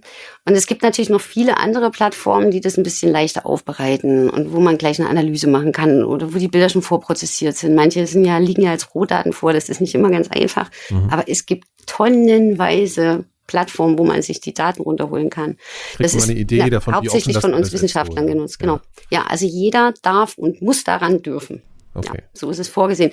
Die einzigen, bei denen wir nicht wissen, ob sie es auch so machen, sind jetzt zum Beispiel die Chinesen, weil die schon, weil die halt, ja, weil ein bisschen anders an die Sache rangehen. Ne? Mhm. Ist Aber ein bisschen mehr das- nationales Projekt, würden Sie die sagen. das intern, ja, würde ich sagen. Also die sind, gehen ein bisschen nationaler an die Sache ran. Was ist denn eigentlich, um da müssen wir ja mal dazu kommen, was ist denn jetzt gerade, also Perseverance ist gerade die, die aktuelle äh, Mission. Mhm. Haben Sie da eine, eine konkrete Aufgabe? Was, was haben Sie mit der ganzen Sache zu tun? Also mit Perseverance selber ähm, werden wir an der Auswertung der wissenschaftlichen Daten beschäftigt sein. Also in diesem Fall haben wir keine direkte Beteiligung, dass wir zum Beispiel die Kamera gebaut haben, was wir ganz oft bei anderen Missionen haben und wie wir es zum Beispiel bei ExoMars auch haben werden. Da gehört jeder, ist- da ist- sind wir Pi, also da sind wir quasi am Bau dieser Pancam-Kamera beteiligt und steuern den Rover und sagen auch, wo der welchen Stein untersuchen soll und so. Und bei Mars 2020 ist es so, dass wir eine, eine wissenschaftliche Beteiligung haben. Das heißt, wir können auf die Daten zugreifen und können die mit analysieren. Und eine Kollegin von mir, die ist noch ein bisschen mehr involviert, die ist jetzt, die macht jetzt sogar Schichten, wo es auch um die Steuerung des Rovers geht. Die muss jetzt nach Marszeit leben und nach JPL-Zeit, also nach dem Raumfahrtkontrollzentrum in. Pasadena, genau. Ah, ja, ja. Die schlägt sich gerade die Nächt, Nächte um die Ohren äh, und hat da noch ein bisschen mehr mit zu schaffen, aber ich äh, bin quasi indirekt beteiligt und ich bin, man nennt das Kollaborator und sie ist Co-I, so nennt man das, Co-Investigator und der Chef eines Instruments nennt sich dann PI, Principal Investigator. Ah, ja, okay. Das ist dann so Abstufungen und da gibt es Associates und es gibt, es ist kompliziert, Ja, ja. aber genau. Sie, äh, ich glaube, was Sie schon machen, ist, Sie, Sie haben Sie nicht irgendwie die Hoheit über irgendeine Kamera, die äh, Ja, das stimmt. Ja, ja. Also wir haben, ähm, wir haben vor vielen Jahren, 2003, eine Mission zum Mars geschickt, die nennt sich ExoMars, also wir, die Europäer. Und darauf ist eine Kamera, die nennt sich HRSC, High Resolution Stereo Camera, und die wurde vom DLR gebaut. Oder vom DLR entwickelt und von einer Firma in Deutschland, Astrium, gebaut. Und die betreiben wir quasi. Das heißt, wir machen die Aufnahmeplanung. Wir sagen, wann, wo, welches Bild, warum, mit welcher Belichtungszeit aufgenommen werden muss. Das Ziel ist, wir wollen den Mars global abdecken mit den Daten unserer Kameras, die nicht einfach nur ein Foto von der jeweiligen Stelle machen, sondern die uns ermöglichen, auch 3D digitale Geländemodelle von den jeweiligen, aus den jeweiligen Bildern zu errechnen. Und das kann nur unsere Kamera in der Größenordnung, sage ich jetzt mal. Wir Ja. liegen so von der Auflösung her so im mittleren Bereich zwischen den ganzen Kameras, die um den Mars fliegen, aber dadurch haben wir halt eine hohe Detailgetreue und haben trotzdem noch ein relativ großes Gebiet abgedeckt. und man braucht dann mehrere Winkel, nehme ich an, ne? weil normalerweise Genau, also die, dreidimensionale das, ist, das nennt zwei. sich Stereokamera. Genau, die, die betrachtet den Mars halt aus verschiedenen Blickwinkeln. Die hat neun Kanäle, die hat halt schräg auf die Marsoberfläche blickende, na, so vier Stereokanäle. Dann hat sie einen Nadir-Kanal, der guckt direkt senkrecht nach unten. Der guckt in einer besonders hohen Auflösung. Und dann hat es noch vier Farbkanäle, Rot, Grün, Blau und Infrarot. Und aus den Stereokanälen, den schräg blickenden, wird ein digitales Geländemodell gerechnet. Aus den Farbkanälen wird eine Farbe gerechnet. Und aus dem Nadir-Kanal, also die hochauflösenden, kriegt man halt eine besonders gute Auflösung. Das wird alles miteinander kombiniert und dann werden diese wunderschönen Perspektivansichten in Farbe, die kennt ja, ach, die sind ja schon hoffentlich weltberühmt. Ja, ja, ja. Die werden da alle berechnet. Und die Aufnahmeplanung für diese Kamera, die mache ich mit neuen Kollegen Ernst Hauber. Wie oft wird denn da ein Bild gemacht? Also eins. Auch je nachdem. Also wir, Wie Ihnen so ist oder was? Also genau. Also wir können in einem, in einer Runde um den Mars nehmen wir im, können wir so ungefähr ein Bild aufnehmen. Okay. Weil wir meistens aufnehmen, wir haben ja auch einen elliptischen Orbit, das heißt, wir sind mal ein bisschen näher dran und mal weiter weg. Mhm. Und äh, die, die hochauflösendsten Aufnahmen können wir halt machen, wenn wir, wenn wir besonders nah dran sind. Dann sind wir so um die, was sind das dann so 350 Kilometer von der Marsoberfläche nur entfernt. Und da können wir halt nur so Aufnahmen mit nur 12,5 Metern pro Pixel. Das klingt jetzt nicht viel, aber das ist also im Rahmen ist das schon ja, mhm. genau pro Bildpunkt genau ist das schon eine gute Auflösung. Also für das, was wir wollen natürlich. Es gibt natürlich Kameras, die nehmen 25 Zentimeter pro Bildpunkt auf dem Mars auf. Das ist die High-Res-Kamera. Und die macht aber nur ein ganz, ganz kleines Gebiet. Und wir können halt so ein Gebiet. Okay, ja. Ähm, genau, und wenn wir dann von ein bisschen weiter weg aufnehmen, dann können wir zum Beispiel die, den, den Viertel vom Mars abdecken und ein paar Wolken und Atmosphäre oder den Olympusmons im Ganzen. Und das also je nach Zweck, den wir haben wollen. Was will ich beobachten? Will ich jetzt gucken, ob da ein Staubsturm ist? Dann muss ich von weiter weg aufnehmen und will ich halt genau diesen Gletscher von Namen, ehemaligen Gletscher von Namen, das habe ich vorher noch gar nicht gesagt, Gletscher gab es auch mal, dann äh, nehme ich halt von näher dran auf. Und deswegen so ein Bild pro, pro Umlaufzeit. Ja. Haben, äh, steuern Sie das Gefährt? Das kann man doch nicht mehr steuern, oder? Nein, das nein, nein. einfach eine feste ich, Umlaufbahn. Also ich, jetzt. ich sitze an der Software, da sehe ich quasi eine Marskarte ja. Und äh, die zeigt mir an, wann ich wo, mit welcher Höhe, mit welcher Beleuchtung und welchem Sonnenwinkel und solche Sachen, wann ich da wo bin. Und da sage ich, da möchte ich gern und da möchte ich gern und da möchte ich gern. Und das Mhm. ähm, tippe ich, naja, das tipp- gebe ich alles mit der Software ein. Da kommt dann ähm, eine Datei raus, die schicke ich zur ESA. Mit der ESA ähm, treffen wir uns einmal die Woche in einer Telekonferenz mit den anderen Instrumenten, die auf Mars Express sind. Also da ist noch ein, ein Spektrometer drauf und da sind noch ähm, Radarinstrumente drauf und äh, Instrumente, die die Atmosphäre und das Plasma und sowas untersuchen. Und die haben ja auch gesagt, auch vorher sich selber überlegt, da will ich aufnehmen, da will ich aufnehmen. Und das kostet natürlich alles Datenrate und Strom und all so eine Dinge. Und ähm, dann schicken wir alle unsere Wunschlisten, sage ich jetzt mal, zur ESA und dann dienstags wird dann immer verhandelt, äh, das könnt ihr machen, das könnt ihr nicht machen, da reicht der Strom nicht, äh, da möchte lieber das Instrument aufnehmen, ihr könnt nicht beide gleichzeitig oder manchmal haben wir so Eclipse Seasons, das heißt, ähm, der Mars steht äh, so schlecht, dass unsere Sonnensegel nicht genug Strom produzieren können. Äh, da können wir manchmal gar nichts machen. Also sowas eben. Also die ESA hat Vorgaben und die anderen Instrumente und das muss dann halt ähm, verhandelt werden. Und das passiert immer so, also ein so ein MREC nennt sich das, so eine Aufnahmesequenz geht um einen Monat, also alle vier Wochen ähm, schicken wir das Ding dann ab und es kommt dann zum Raumfahrtkontrollzentrum und die machen dann da quasi Befehlsdateien draus, die zum Satelliten geschickt werden, damit der weiß, was er machen muss. Okay. So ungefähr läuft das ab. okay. Ja, viele kleine Schritte für ein Foto. Ja, das ist genau. schon interessant, ja. Also ist natürlich nicht nur ein normales Foto, aber Ja. ja. Ja, und ich mache das leider, ich kann das nur drei Monate im Voraus machen. Also die Bilder, die ich heute plane, die nimmt die Kamera erst in drei Monaten auf. Und ich weiß leider nicht, ob in drei Monaten zum Beispiel ein Staubsturm aufkommt und ich dann mal plane ganz viele Bilder und dann sehe ich nichts. Also das Pech habe ich halt manchmal auch. Und das ist halt der Mhm. Grund, weshalb wir so immer wieder auch um Missionsverlängerung bitten wollen und müssen, weil nicht jedes Bild tatsächlich was wird, ne? weil die ähm, Aufnahmebedingungen manchmal so schlecht waren, dass ich da eben kein digitales Geländemodell draus rechnen kann. Ähm, oder es manchmal fällt ja auch mal was aus beim Downlink zur Erde. Ja, klar. klar, klar. genau. Und wir versuchen halt jetzt die letzten Lücken zu stopfen, damit wir dann wirklich bei annähernd global landen, bevor der Satellit ausrangiert wird. Wir haben ja nur wirklich schon ein paar Jahre auf dem Buckel. Das wissen wir aus. Das ist ungewöhnlich lang. Das, äh, Wie, also geht das Ding kaputt oder was? Oder ist das äh, oder, Nö, naja, um also Finanzierung? oder? irgendwann, irgendwann sagt die ESA, wir brauchen das Geld für, für was Neues. und so ungefähr so, ich sag's jetzt mal ganz kurz und knapp, so ungefähr an dem Punkt stehen wir jetzt. Also wir, wir, Okay. wir tun alle noch gut, also die Karten, die, Instru die Instrumente tun alle noch hervorragend, aber irgendwann ist es auch mal Zeit für eine neue Generation. Hm. Okay. Vielleicht noch mal ganz kurz zu dem äh, zu den Rovern. Wie groß ist denn so ein Ding? Also weil die sehen immer so Das, niedlich das kommt aus. drauf an, genau. Also der erste Rover, der auf den Mars geschickt wurde, der war, der war von Pathfinder, der nannte sich Sojourner und der war so groß wie ein Schuhkarton, wie ein kleiner Schuhkarton. Der hatte quasi oben nur ein Sonnensegel drauf, ein glattes, also Sonnensegel, eine, eine, eine, eine Solarzelle Ja, ja. und unten waren vier Räder dran oder so, ich weiß nicht. Ähm, und der allergrößte, das war das kleinste, und der allergrößte ist jetzt gerade äh, mit Perseverance und übrigens auch ähm, Curiosity, das, die sind baugleich, also der vorletzte und der aktuelle, die sind so groß wie ein kleines Auto und die wiegen eine Tonne. Die sind gigantisch groß, also das heißt gigantisch. Die sind halt auch so groß, dass die halt mit einem ganz speziellen Landemanöver auf dem Mars abgesetzt werden, weil da weder ein Fallschirm noch einfach nur eine Bremsrakete ausreicht, weil die ja eben durch ihr Gewicht, ähm, die wurden dann mit so einem Sky Crane abgesetzt. Ja, ja, da, genau, da wollte ich gleich, war- da kommen genau, gleich noch Fragen. Da hat- kommen, da kommen wir noch noch mal Fragen. dazu, genau. Ja. Und unser Rover, ähm, der ExoMars Rover, der wird übrigens Rosalind Franklin heißen, nach der Dame, die das, ähm, die die DNA, ich sag jetzt mal, entdeckt hat, ganz ja. profan.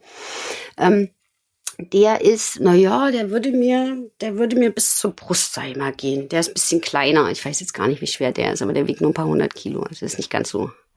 Und letzten Endes sind das gleichzeitig äh, Roboter, die irgendwas äh, anstellen können mit ihren Armen oder Geräten und gleichzeitig was auswerten, also ein fahrendes Labor, das sind alles mögliche gleichzeitig Genau. sozusagen. Mhm. Ja, also die haben, die können Sonnensegel haben oder eben eine Atombatterie, je nachdem, wie man es baut.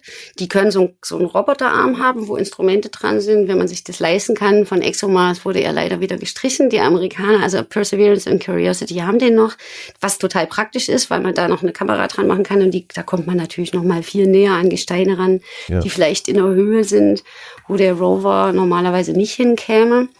Dann haben die einen Bohrer, denn die haben in ihrem Inneren natürlich wahnsinnig ausgeklügelte Instrumente, um da diese ganzen Laboruntersuchungen zu machen. Es gibt ja jetzt tatsächlich, also äh, die werden natürlich immer besser, also jetzt, ich sag mal visuell, also Fotos natürlich werden ja jedes Mal im Prinzip besser, weil auch die, die Technik äh, transportabler wird, die dafür notwendig ist und so weiter. Das schreitet ja fort. Und es gibt jetzt auch, glaube ich, Tonaufnahmen wirklich vom Mars. Ja. Oder? Ja. Ja, ja, ja, das von Perseverance, das gab es vorher noch nicht. Und das fand ich wahnsinnig beeindruckend. Also was mir das erste Mal klar wurde, als ich die gehört habe, war, dass der Rover, der brummt ja so ganz hoch, brumm ist das falsche Wort, der fiebst ganz hochfrequent vor sich hin. Das, das hört sich an, als würde man in einen Serverraum gehen. Ja, okay. Ähm, und nicht nur die Lüfter, sondern dieses, dieses, dieses Geräusch, die so ein, das so ein Computer ähm, von sich gibt. Und so hört sich das an. Und da dachte ich mir natürlich, na klar, das Ding, das Ding macht ja Geräusche. Da sind ja, Ja. da sind ja so viele technische Geräte drauf. Aber was natürlich noch, noch viel, viel schöner ist für uns Mars-Forscher, ist da zum Beispiel das erste Mal Mars-Wind zu hören. Ne? Man hat ja dann mit so einem Geräuschfilter die Geräusche von Perseverance selber rausgefiltert und dann hat man halt so eine Windböe gehört.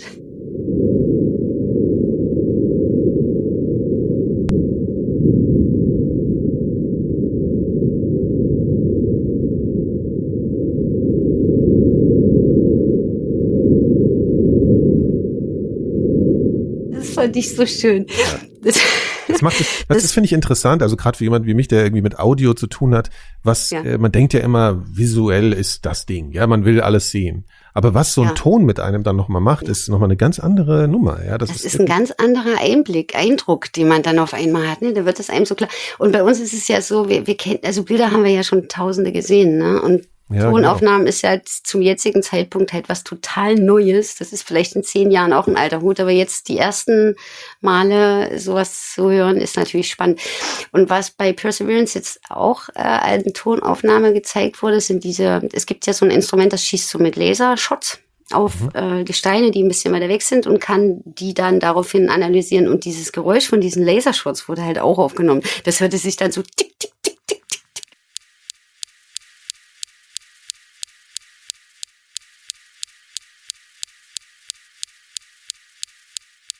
Wahnsinn. Schade, dass wir keine Mikros dabei haben. Aber sind das das fand ich eine super Idee. Ach so, das bei, bei Ihrer Mission sind keine dabei. Ja, genau. ja okay. Das sind dann wahrscheinlich dann so diese Momente, wo man das Gefühl hat, äh, zur Anfangsfrage nochmal zurückzukommen, wo man denkt, jetzt wird's ein bisschen greifbarer alles, ne? Da kommt Ja, man so ein bisschen in absolut. Berührung, ja. Mhm. Okay, ich wollte jetzt noch mal so eine, in so äh, zu dieser Reise eigentlich kommen. Also da, Mhm. das sind ja auch wieder Tausende von Schritte. Jetzt nicht alles durch alles durchgehen, ist ja auch nicht alles Ihr Gebiet so vielleicht. Aber äh, man so ein paar grundsätzliche Fragen. Ja, wie lang fliegt man dahin? Genau, also äh, die Mindestreisedauer wären rein rechnerisch so um die sechs Monate. Schafft man aber meistens nicht mit unseren Antrieben, sind so um die sieben. Also die letzten drei Missionen, die ungefähr zeit, zeitgleich gestartet sind, sind sieben bis siebeneinhalb Monate geflogen. Wie kann man das in der Geschwindigkeit übersetzen? Haben Sie da irgendeine Vorstellung? Also damit man sich auch Nein. ungefähr eine. Okay. Nee, leider nicht. Aber das steht, das gibt's garantiert nachzulesen. Ja, ja, das okay. das habe ich mir einfach nur noch nicht. Hab ich Das ist aber wahrscheinlich für irdische gefragt. Verhältnisse Mhm. ziemlich schnell, Ja. nehme ich mal an. Ja, also das ist schon. Ja. äh, ja. Kann das passieren, dass man damit irgendwas kollidiert oder ist der Raum eigentlich so leer, dass man sagt, nee, die kann, das kann man eigentlich Äh, vernachlässigen? na, na, also man kann vor allem ähm, um die, also beim Austritt aus der Erdatmosphäre, äh, nicht aus, ja, oder aus der Nähe zur Erde kann man natürlich extrem mit wahnsinnig viel kollidieren, weil wir uns jetzt zugemüllt haben und so viel Weltraumschrott und schon allein diese ganzen Satelliten, die da rumfliegen.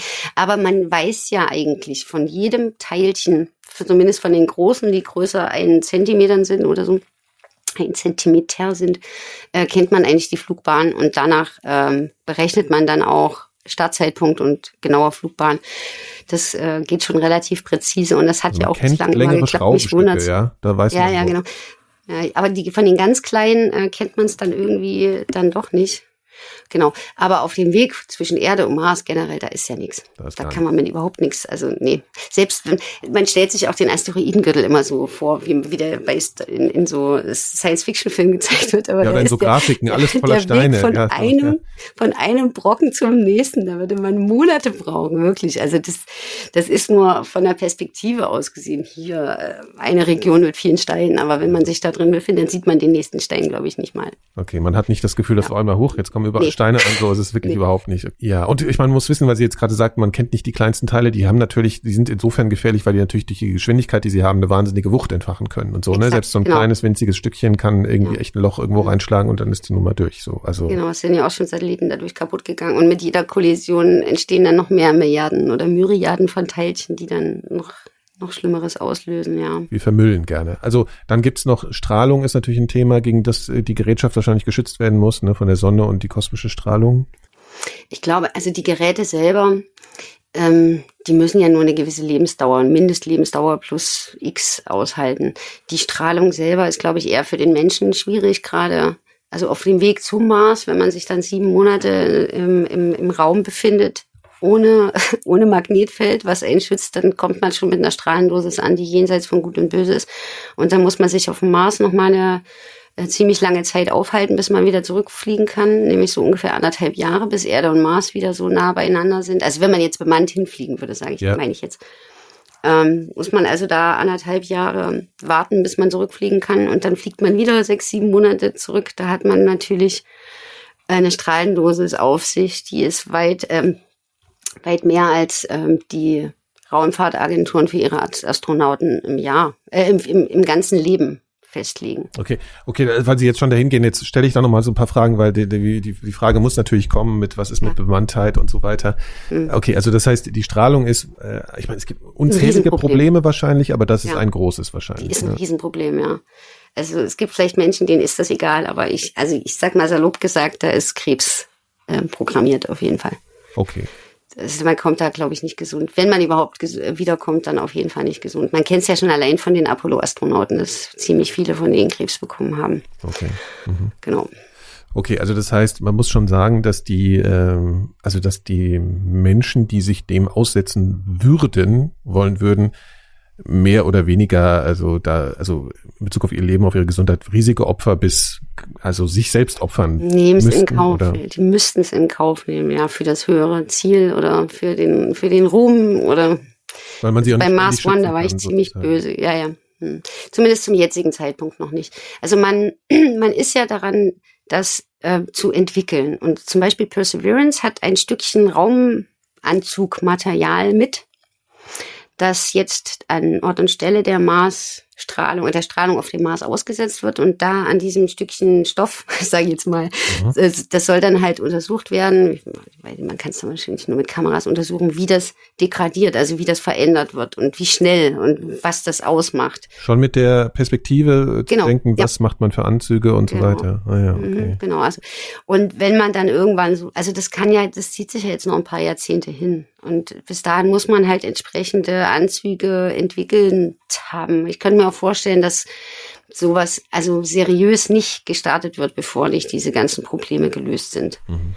Sie haben gerade Mars One erwähnt. Das ist gut, das ist ein ganz gut, guter ja, Punkt. Das ist schrecklich.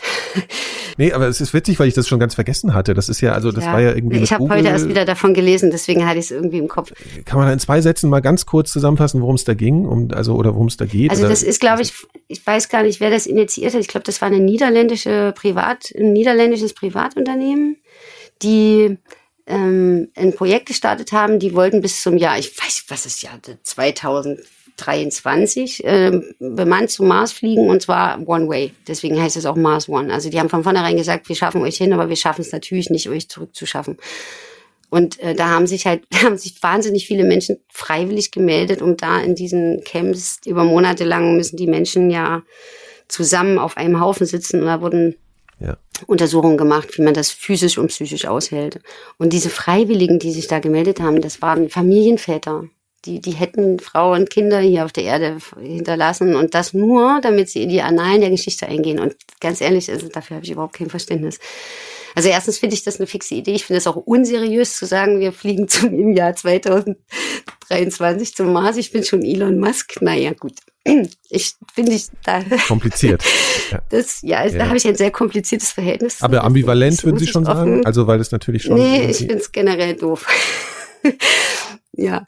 Weil also, privatwirtschaftlich. Nicht, ja, genau. Also ich finde, sowas muss unbedingt, also gerade bei Elon Musk habe ich das Gefühl, das, das ist so besitzergreifend, sich diesen Planeten quasi mit seinem Geld, ich weiß nicht, unter die Nagel zu reißen, ist jetzt das falsche Wort, weil das muss er ja auch erstmal alles schaffen. Aber diese so eine Versprechungen zu machen, rede da von Rohstoffen und sowas, ach, das finde ich alles, das finde das alles so abwegig. Ja. Und dann diese Zeiten, die er da angibt.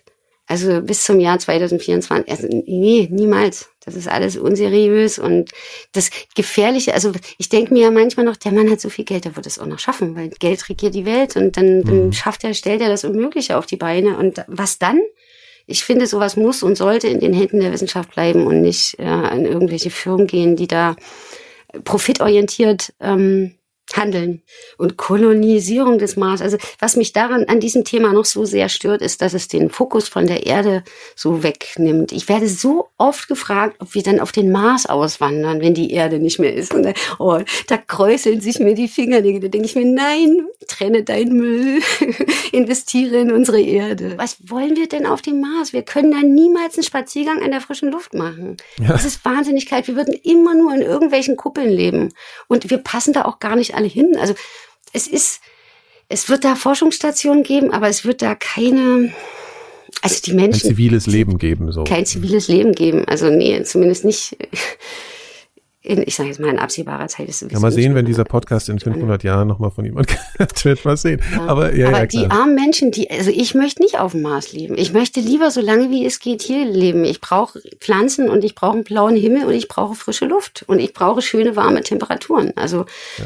Und ich tue lieber alles dafür. Und ich wäre sogar dafür, die gesamten Raumfahrtprogramme einzustampfen und das gesamte Geld in Klimaschutz zu stecken. Ganz ehrlich, auch wenn ich dabei meinen Job verliere. Das ist, das fände ich viel wichtiger. Das ist natürlich eine Frage, die immer so ein bisschen gemein ist, auch zu stellen, wenn es da um den ja. Sinn und Berechtigung und so weiter geht. Es geht ja um Grundlagenforschung da auch, also auch Sachen, ja. die wir ermaßen. Das lehrt uns Dinge für zu Hause und alles. Ne? Mhm. Ne? Aber stehen Sie da sozusagen wirklich Ihrer eigenen Forschung kritisch gegenüber?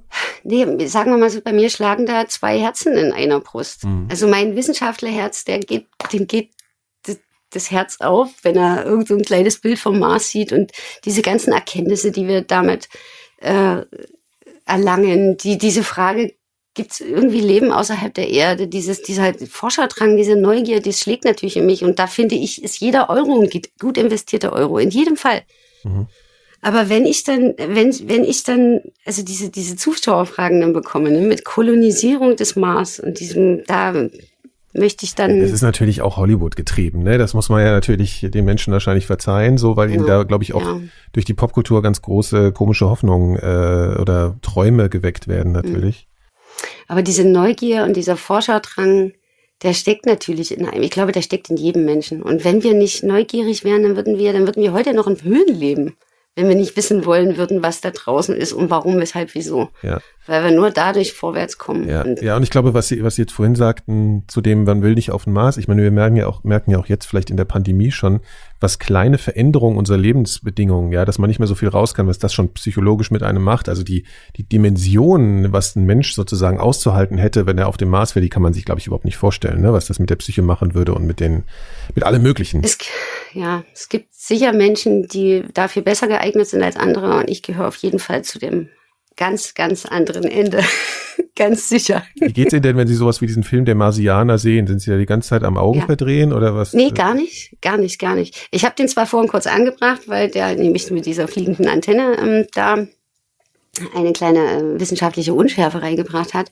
Mhm. Aber grundsätzlich äh, halte ich von dem Film relativ viel, ähm, weil der beruht ja auf einem Buch von Andy Wire und Andy Wire ist eigentlich ein, ähm, ein Computer, also ein Programmierer, der sich, äh, der sehr genau nimmt und der sich sehr viele Gedanken gemacht hat, ob das alles plausibel ist, was er da in sein Buch reinschreibt. Und der das ja auch sehr detailliert und erschöpfend, ich fand's toll, Kollegen fanden es furchtbar langwierig, äh, beschrieben hat, wie man da jetzt aus der Marsatmosphäre da Wasser generieren kann mit diesem und jenem physikalischen Prozess und so. Ja und äh, der hat sich äh, mit der, auch mit der NASA und äh, vielen anderen Wissenschaftlern zusammengetan und hat das durchrechnen lassen, ob das überhaupt plausibel ist alles. Und ähm, wir wurden auch gefragt, bei der deutschen Übersetzung ähm, zu helfen, zum Beispiel, ob manche übersetzte Fachbegriffe Sinn haben oder ja, ähm, irgendwie anders formuliert werden sollten, zum Beispiel. Genau. Ja. Und da sind wir das erste Mal auf das Buch und dann eben auf die Verfilmung aufmerksam geworden. Und ich muss sagen, also ich,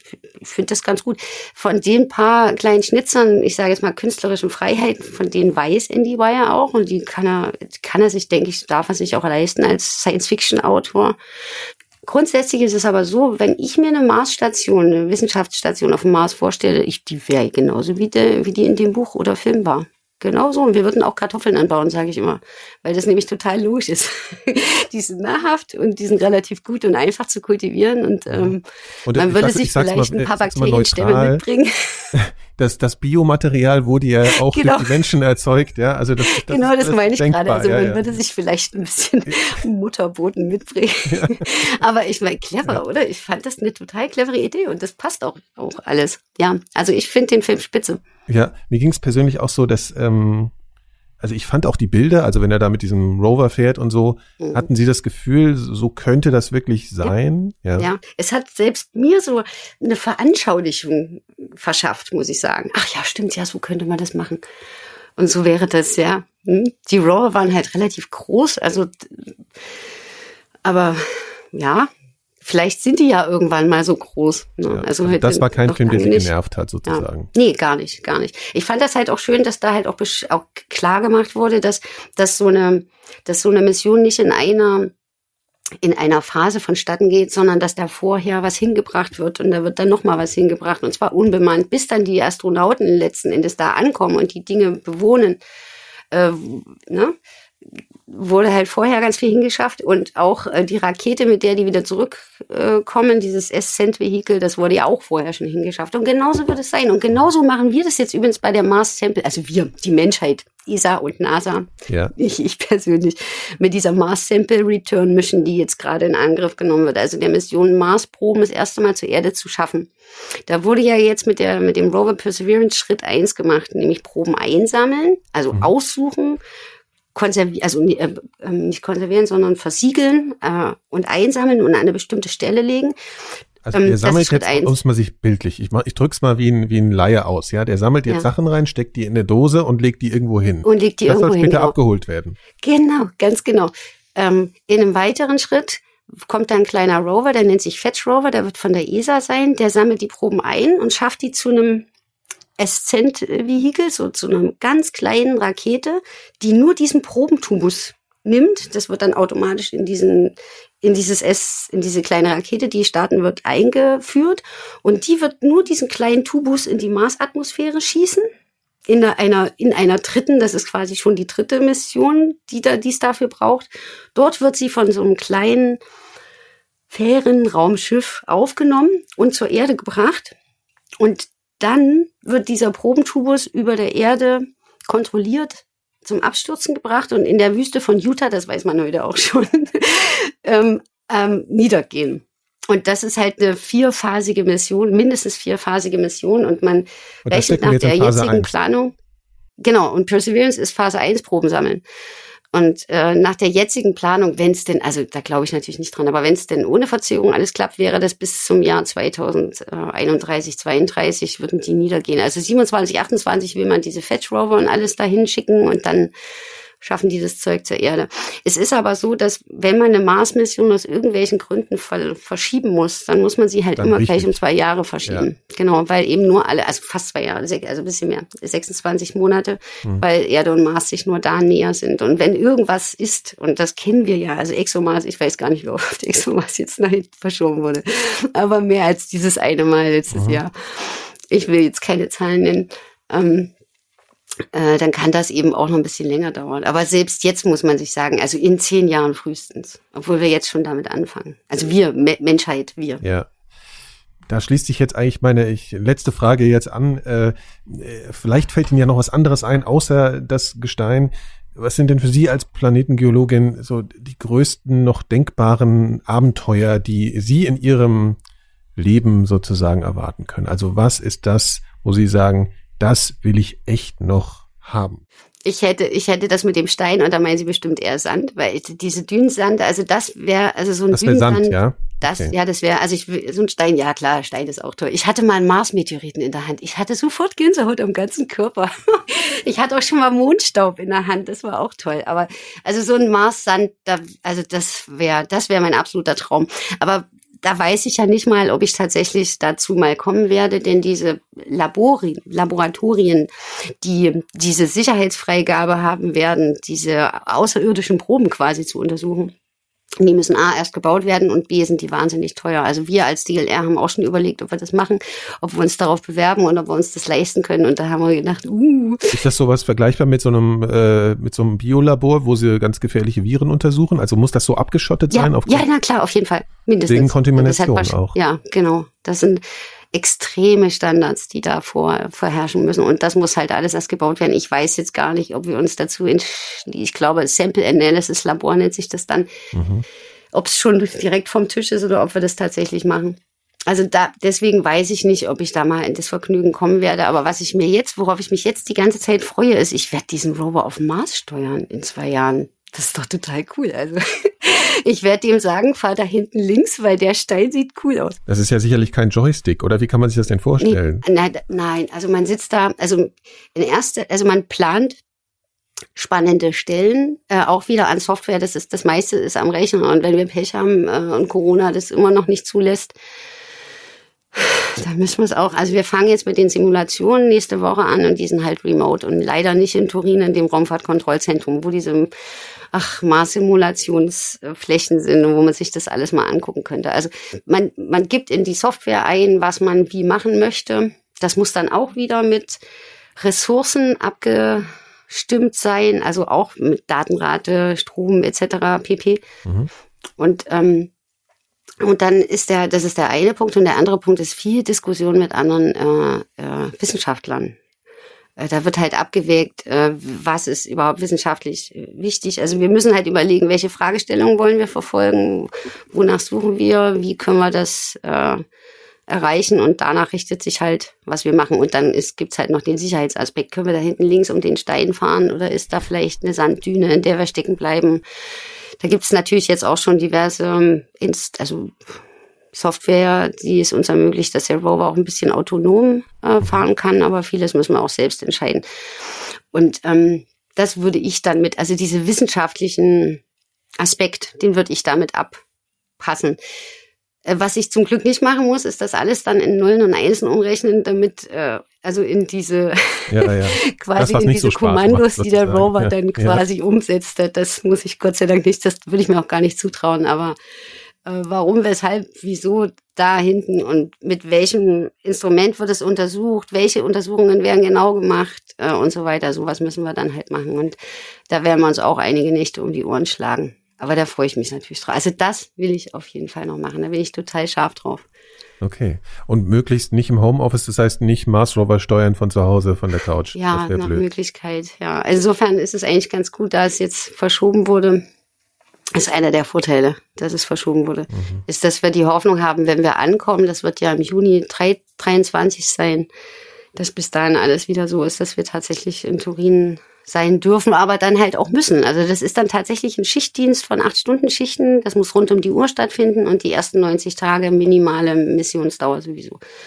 Also äh, ja, das wird sicherlich eine anstrengende Zeit werden, aber das macht man sicherlich nur einmal. Weiß ich nicht, ja, die Amerikaner haben es natürlich jetzt schon öfter gehabt, aber Hauptsache wir landen sicher.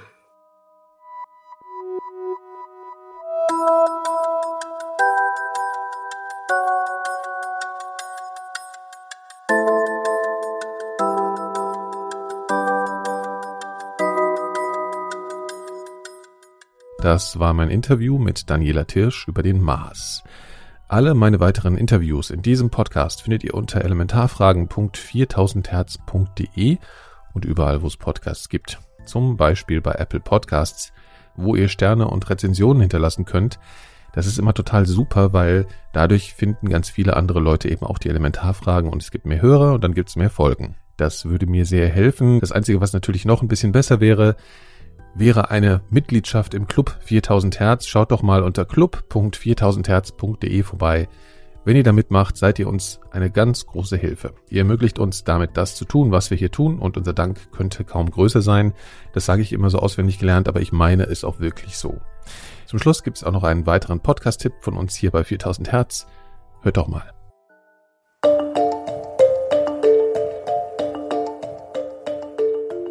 Hallo, ich bin Nikolaus Seemack und zusammen mit meinen Kolleginnen Laura Salm-Reiferscheid und Kai Kupferschmidt mache ich den Podcast Pandemia, die Welt, die Viren und wir.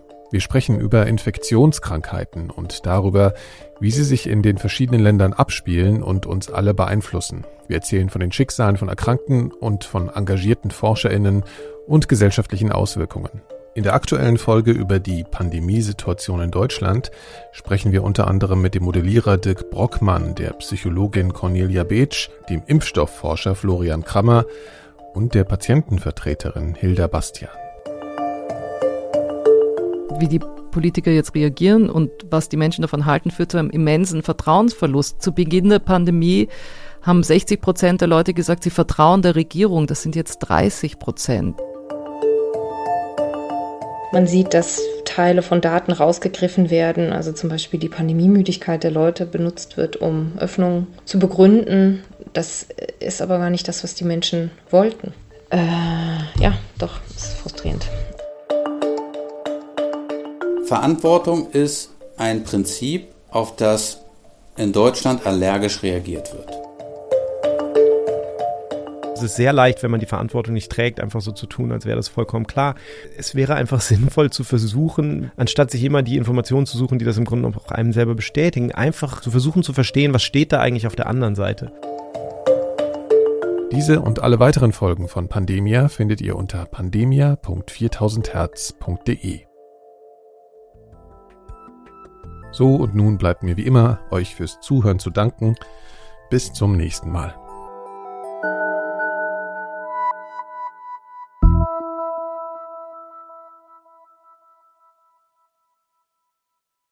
Eine Produktion von 4000 Hertz.